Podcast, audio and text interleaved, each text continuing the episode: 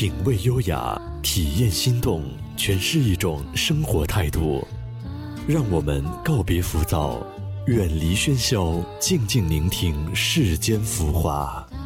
微雨时光网络电台，给你想要的精彩。欢迎大家收听微雨影视，我是本期主播小石。本期节目呢，我们一起分享的电影是《谁说我们不会爱》，由香港著名导演刘宝贤执导，杜淳、颖儿等人主演，号称中国首部夜店社交电影，是国内第一部以北京工体为背景，讲述一群混迹于工体的青年时尚人群，在一次意外的相识及宿醉之后。发生了一连串让人啼笑皆非又发人深省的故事，表现了当下年轻人对爱情及两性关系的新观念。杜淳饰演的辛小野和颖儿饰演的苏小暖是这个故事的主人公，另外还有海哥、钱穗穗、夏泽成、于佐佐、戴飞、米粒这样一群身份各异、性格迥然。原本处在完全不同世界的人物，这八个人在一次意外的聚会中相遇、相识，因为一场宿醉而彼此纠葛，然后找到了自己的真爱。可以说，在夜店生活里，每天都会上演着一场场的宿醉迷离。然而，夜店究竟是什么样子的呢？在开头一场莫名其妙的葬礼片段过后。影片给我们展示了一个这样的工体，那里有天天开着客人的豪车出入夜店，从而被称为少爷的修车工金小野；有迷失在名利场的漫画家海哥；有拜金女魔钱穗穗；有深情高富帅夏泽成；有单亲妈妈于佐佐。有伪娘戴妃，有女汉子米粒，还有永远坐在同一个座位等待爱人的痴情女，总是嚷嚷着做了两亿生意的欠费哥，夜夜笙歌却被老婆逮了个正着的妻管严，什么都不懂又爱装懂的土大款，形形色色的男男女女用看似坚不可摧的面具将自己紧紧包裹。去寻欢作乐，或是释放自己。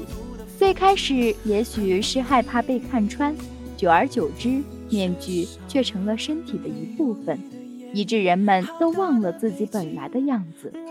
直到有一天，最最真实的苏小暖闯进了这个对于他来说光怪陆离的世界，一切约定俗成的微妙平衡就此被打破了。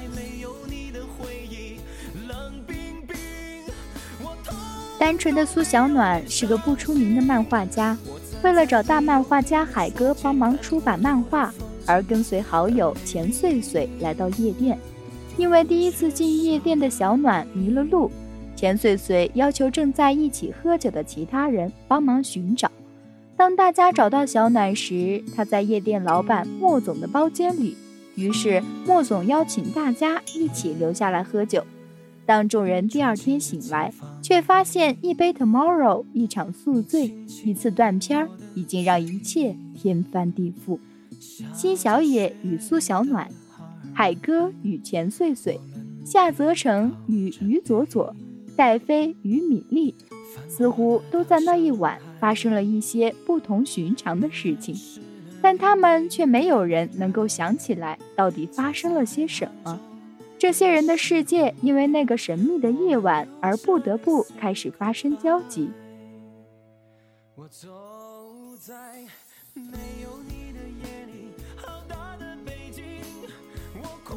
面对接踵而来的改变，最开始他们也会迷茫，也会无措，甚至还会偏激。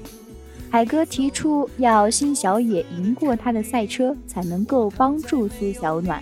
于是，辛小野为爱狂飙，两人来了一场生死时速的巅峰对决。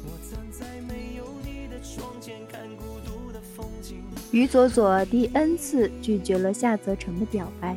夏泽成知道了于佐佐的家庭情况后，也有了犹豫。米莉不知道为什么开始逃避起戴飞，但是他们又慢慢习惯，在这个过程中开始变得真实的自己，在不知不觉中与过去的面具说了再见。少爷仍是人们口中的少爷，却不再是原来的少爷。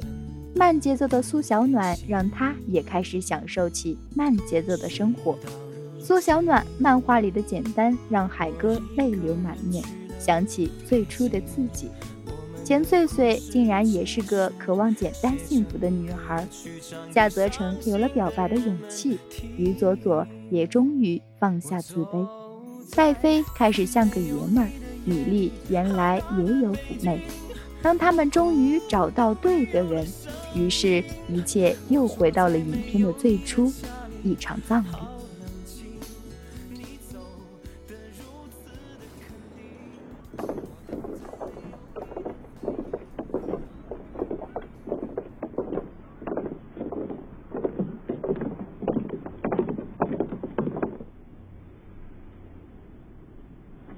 这次没给大家备酒，不过你们还记得那天晚上喝酒的事吗？我跟大家都是在工体认识的，这个地方很有意思。我从小在这里长大，我经常和小伙伴偷偷溜进体育场踢球，踢累了就在门口吃冰棍喝杯冰洋汽水。再后来工作了，就在酒吧里喝洋酒谈生意，但是我总觉得自己少了点什么。直到那天看到没有戴面具的苏小暖。我明白了，小暖身上有一种针，这种针是我们已经丢了很久的东西。我好奇这样的女孩为什么会出现在夜店里。她说来找海哥，我便想帮帮这丫头，让她在包房里等。没想到你们都闯进了包房，我突然萌生了一种想法，想看看这个外来物种和你们这帮人在一起喝酒会发生什么。一开始，小暖很拘谨，要不让来杯热奶？可一聊到漫画，他人就放开了。小暖酒喝的很实在，杯杯见底儿。最后，所有人都喝大了，每一个人都露出了最真实的状态。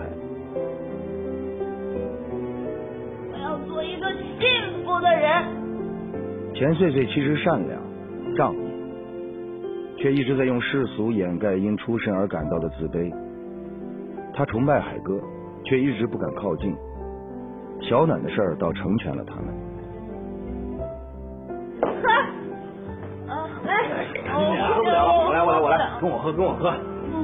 米粒、戴飞，你们因为工作的原因，面具戴的太久，都长在脸上，成了皮肤了。米粒需要一个男人看到她的妩媚。而戴妃也需要一个女人见识到她的担当。来，美女，喝杯酒。我。喂喂。呃。帮我拿一下。嗯。我背你不去。我有个女儿。我来养。钱包里的钱。对呀。这是什么？于左左的于。嘿。于左左就像烈日下的冰激凌。被夏泽成一点点融化，那一夜，你们都敞开了自己的心。辛小野，你个修车的，整天冒充富二代，你的放荡不羁吓走了很多女孩，没想到却留下一个最真的。他用一颗简单纯粹的心感染了你们每一个人。今夜，所有人都是最真实的。莫老板，海哥已经喝多了。嗯，海哥，我的漫画。海哥，功成名就后迷失了自己。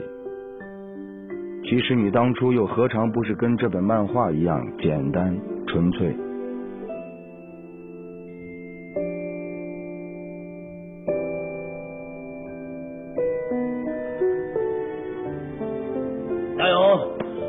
每人来一杯 Tomorrow。Tomorrow，我请客。知道这酒为什么叫 tomorrow 吗？就是当你知道为什么的时候，已经是明天了。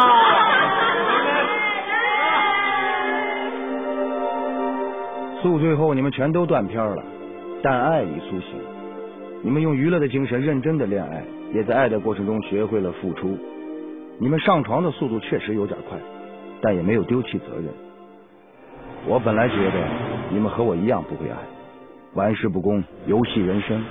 可你们爱上了，还爱的挺好。我这辈子最大的遗憾是，临了没有一个真正相爱的人陪在身边。看到你们走在一起。让我这个不得不提前退场的观众，终于可以笑着离开了。现在你们明白我留给你们的这些礼物是什么意思了吧？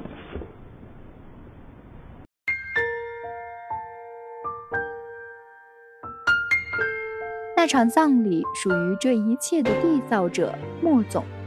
记得莫总刚出场的时候，身边的朋友就说。他看起来很像那种有某种阴谋的终极大 boss，这倒也没错，他的确是终极 boss，不过却不是反派，反而让四对情侣发现自己、发现爱情的催化剂。莫总认为自己是个不相信爱、不懂得如何去爱的人，但是在遇到辛小野这群人后，却发现他们面具之下对爱情的潜能。所以他设计了那场宿醉，并引导着八个人寻找到自己心中的真爱。他的葬礼其实更代表着戏中个人的葬礼。莫总的逝去，正是除了苏小暖以外，其余七个人的过去的死亡。八个人中，只有真实的苏小暖没有参加这场葬礼，因为他并不需要。而其余七个人，当他们收下莫总留下的礼物时，便代表着他们已经找回最初真实的自己。海哥和钱穗穗不再崇拜物质，一枚画笔画下的钻戒已经可以代表幸福。夏泽成和于佐佐都找到了勇气，愿意为彼此改变自己的世界。戴妃和米莉也终于扭正了工作面具下产生的性别错位，变成了对方的大男人、小女人。而辛小野拒绝法拉利的犹豫，其实可以看作人们在告别过去、告别你习惯的生活方式时一种短暂的迷茫和胆怯。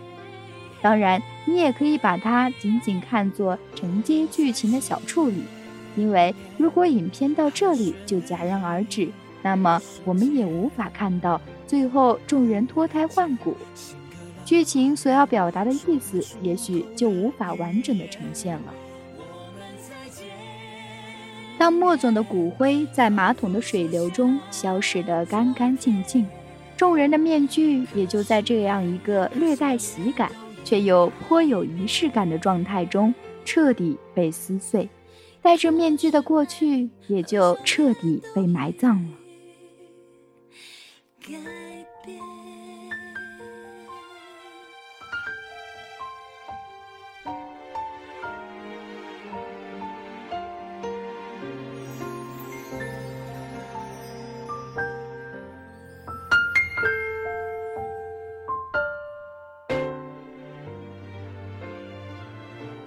九十五分钟的影片刻画四段爱情，它把我们带到夜店这个看似最不可能讲真情的地方，却教会我们该如何用一个真自觉扫除一切坎坷，告诉我们爱情唯一的秘诀就是要真实的相爱。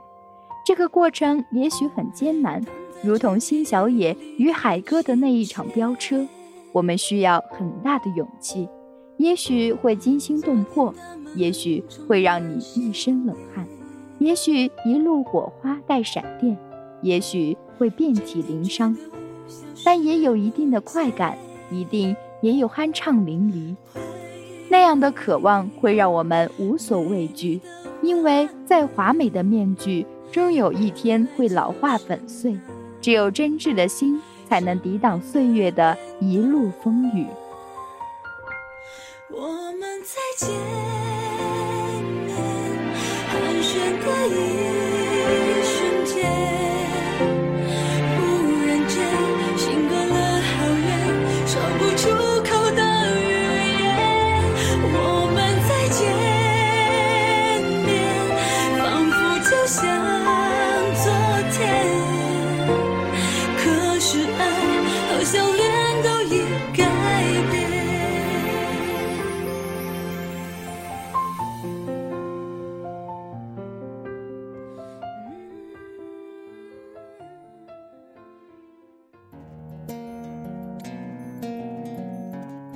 的节目到这里就要结束了。如果大家有美文、音乐或者一些好的建议，大家可以在新浪微博搜索“微雨时光电台”关注我们，也可以关注我们的微信公众账号。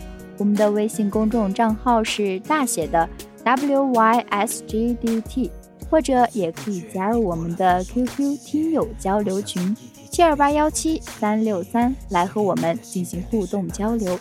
感谢大家的收听，我们下期节目再见吧。会像从前为你唱这首歌。你问我爱你到底有多深？淡淡的月光已替我打分。我选择从此就一个人，不让自己有眼泪和心碎。再次来到这一间夜店，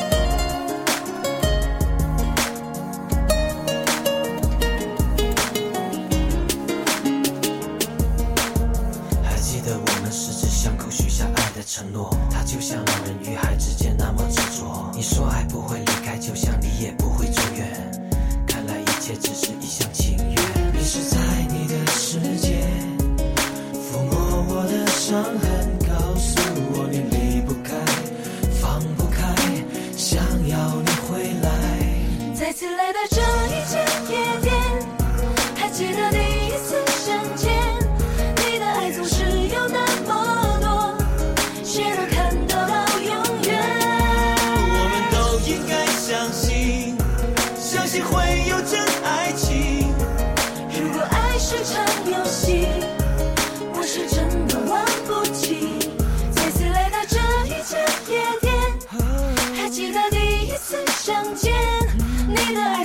游戏。